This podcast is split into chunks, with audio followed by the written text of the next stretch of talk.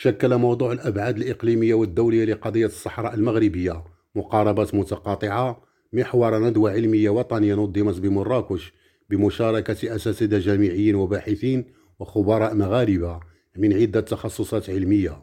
وسعت هذه الندوة العلمية على الخصوص إلى رصد بعض الجوانب غير المطروقة من تاريخ الصحراء المغربية وتسليط الضوء على خصوصياتها المجالية وجعلها منطلقا للتفكير في ممكنات التنمية المحلية فضلا عن مساءلة حاضر ومستقبل المغرب الكبير.